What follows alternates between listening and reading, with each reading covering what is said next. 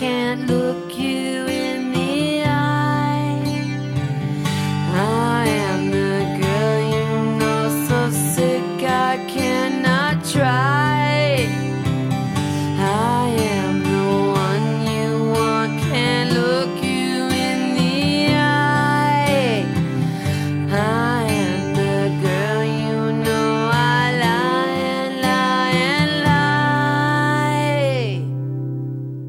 Salut à toutes et à tous et merci d'écouter mon podcast. Je suis Sylvia Ansel. Vous êtes dans mon salon où je suis de retour après un mois de solitude sur une île en Bretagne. Euh, C'était vachement bien et j'écoutais l'album Blue de Johnny Mitchell tous les jours en regardant la mer, assis sur des rochers. Et je pense que ce disque restera toujours lié à ces vacances dans ma mémoire. Du coup, j'ai décidé de ne pas vous parler une fois de plus de la chanteuse canadienne, mais d'une de ses fans, même si ça s'entend pas forcément dans sa musique. Je veux parler de Courtney Love et de son groupe Hall, auquel j'ai consacré pas moins de deux chapitres de mon livre Cannonball, l'adolescence n'est pas une chanson douce, toujours disponible aux éditions Intervalle, et qui, euh, mine de rien, continue à faire parler de lui, hein, le petit bouquin. Il a eu droit à une super chronique dans Abus dangereux, le fanzine de référence sur le rock en France depuis les années 90. J'ai aussi eu droit à une pleine page dans Rolling Stone, dans l'édition française, hein, je précise, hein, c'est pas encore la gloire internationale. Et pour ça, il y a même eu une séance photo à Montmartre. C'était très rigolo euh, parce que j'étais toute pomponnée en train de poser avec ma guitare dans les escaliers au pied du Sacré-Cœur. Et euh, il y avait beaucoup moins de monde que d'habitude. hein, Les touristes ne viennent pas à cause du Covid, mais il y avait quand même euh, pas mal de promeneurs et ils faisaient tous bien attention de nous éviter pour pas perturber la séance photo. À un moment, je me suis dit, mais merde, ils doivent penser que je suis quelqu'un de connu. C'était drôle. Et euh, le photographe Alain Frété et la journaliste Nadia Sarai Dessaigne étaient super sympas. Je les remercie pour ce chouette article. C'est le numéro de ce mois-ci avec les Rolling Stones Sticky Fingers en couverture. Bon, allez, j'arrête de me faire mousser et revenons à Hall. C'est un groupe qui a été super important pour moi. Quand j'étais ado, euh, j'avais toujours un train de retard par rapport aux disques qui sortaient. Je découvrais les albums de Nirvana, des Breeders, de L7 ou de Hall un an ou deux après leur parution. C'est peut-être parce que j'étais trop jeune et en Seine-et-Marne.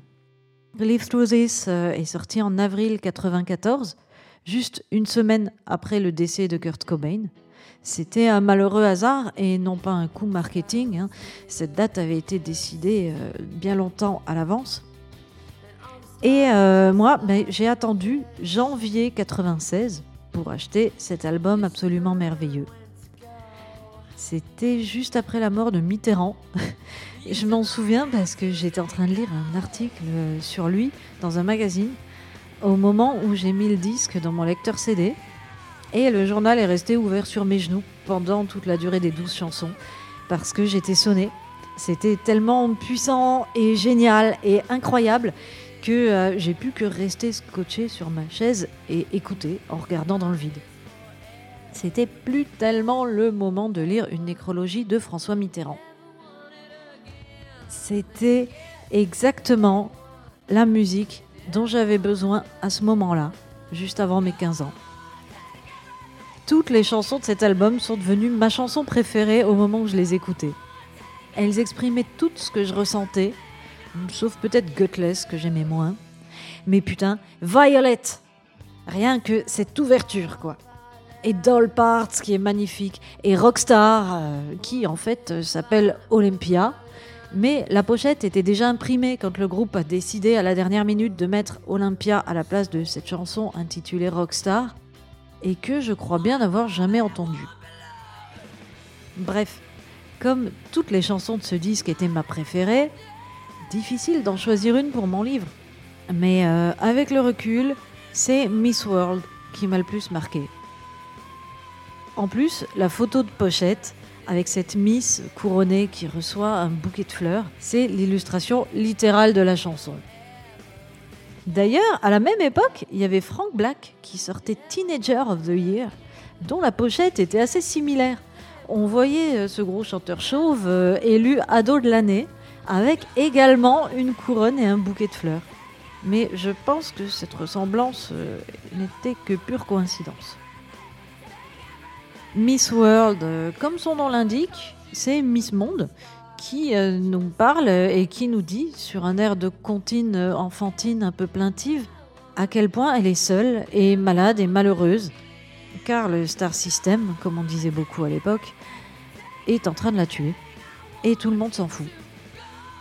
Elle prend des cachetons, elle ne peut pas te regarder dans les yeux, elle arrête pas de mentir, elle mange de l'éther euh, pendant que des filles jalouses d'elle l'observent en attendant de prendre sa place. C'est une certaine vision de l'enfer que peut subir une jeune femme belle et célèbre à Hollywood. Cette chanson, c'est une sorte de synthèse de l'univers de Courtney Love à cette époque. On sait qu'elle a toujours été fascinée par les reines de beauté et a toujours eu l'ambition de devenir célèbre. Quand elle était plus jeune, elle a été boulotte, ce qui lui donnait des complexes. Elle a dû faire de gros efforts pour maigrir et dès qu'elle a eu un peu de sous, elle a multiplié les opérations de chirurgie esthétique. Et ça commence à beaucoup se voir quand même.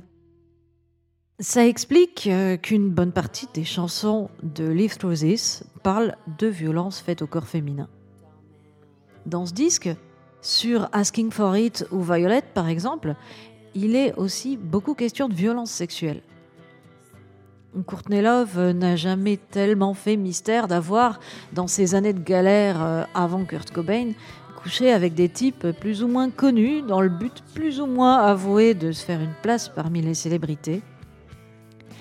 C'est l'une des raisons pour laquelle plein de gens la détestent, mais attention, ça veut pas dire qu'elle s'est mariée avec Cobain uniquement pour profiter de son succès. Euh, il arrive quand même qu'on tombe amoureuse des mecs avec lesquels on couche parfois.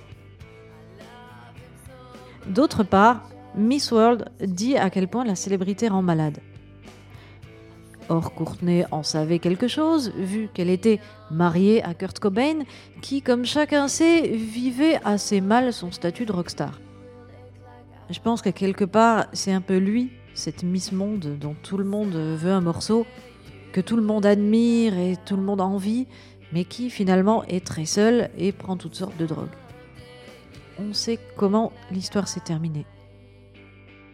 Après son suicide, euh, sa veuve a été la personnalité la plus détestée du monde du rock, et je dois avouer, à ma grande honte, que je la haïssais de concert.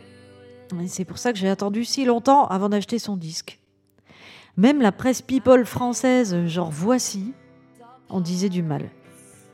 Il ne se passait pas un mois sans que Best ou Rock et Folk ne daube sur elle, d'autant que son album sortait juste au moment où Cobain s'est tiré une balle. Je me souviens d'une chronique où le journaliste disait que si Courtney Love avait épousé un agriculteur de la Creuse, personne ne parlerait de cet album. Eh ben, c'était archi faux. Même encore aujourd'hui, et en mettant de côté l'aspect nostalgique, on peut affirmer que Les est l'un des meilleurs LP de toutes les années 90. Ça joue super bien, la production est parfaite, Patty Skimmel est une batteuse exceptionnelle. Le guitariste euh, Eric Erlandson, qui aidait Courtney à composer ses chansons, est hyper bon. Et sans oublier la bassiste euh, Kristen Pfaff, qui est morte d'une overdose peu après la sortie du disque.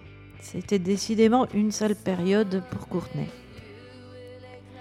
Ce que j'ai tellement aimé dans cet album, c'est qu'il est très mélodique finalement.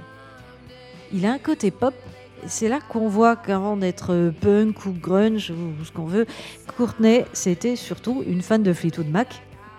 Et ça contraste avec les passages vénères qui sont vraiment puissants. Une copine à qui je faisais écouter ce disque m'a dit en fait, c'est plus violent que du métal parce qu'il y a des passages tout doux et qu'ensuite ça pète, alors que le métal, ben, c'est bourrin tout le temps. Voilà, Through This, c'est pas un disque bourrin, c'est juste un disque hyper violent et en colère. C'est à propos de Courtney Love que j'ai pour la première fois lu le mot féminisme.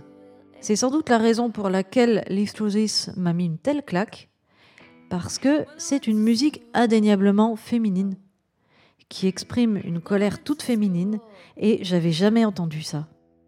Avant, dans ce que j'écoutais, il y avait d'un côté le rock couillu et de l'autre des chanteuses toutes jolies et toutes douces qui ne faisaient pas de vagues. Il existait aussi des filles qui faisaient du rock couillu, mais elles faisaient en quelque sorte semblant d'être comme des mecs. Alors que Hall, c'était autre chose. Courtney et ses copines, elles mettaient des petites robes roses en dentelle, le look Kinder War. Elles se déguisaient pas en gros dur.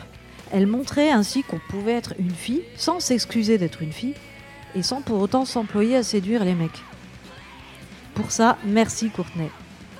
Les féministes universitaires ou les Riot Girls, euh, elles ont beau ne pas la porter dans leur cœur, Courtney Love, en étant vraiment populaire, a selon moi davantage contribué qu'elle à véhiculer des idées féministes.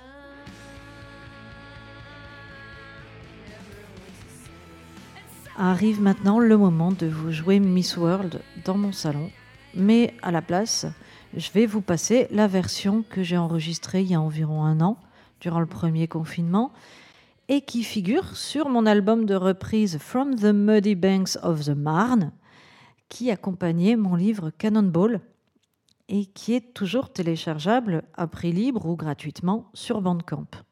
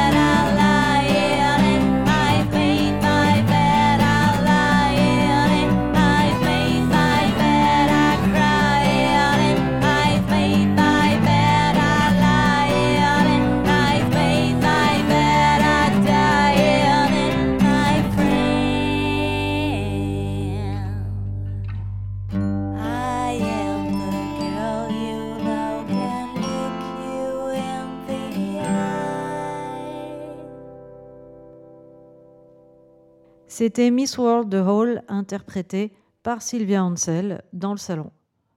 Cette émission a été écrite par Sylvia Ansel et réalisée par Joachim Robert. Je vous donne rendez-vous dans deux semaines pour une nouvelle chanson. Salut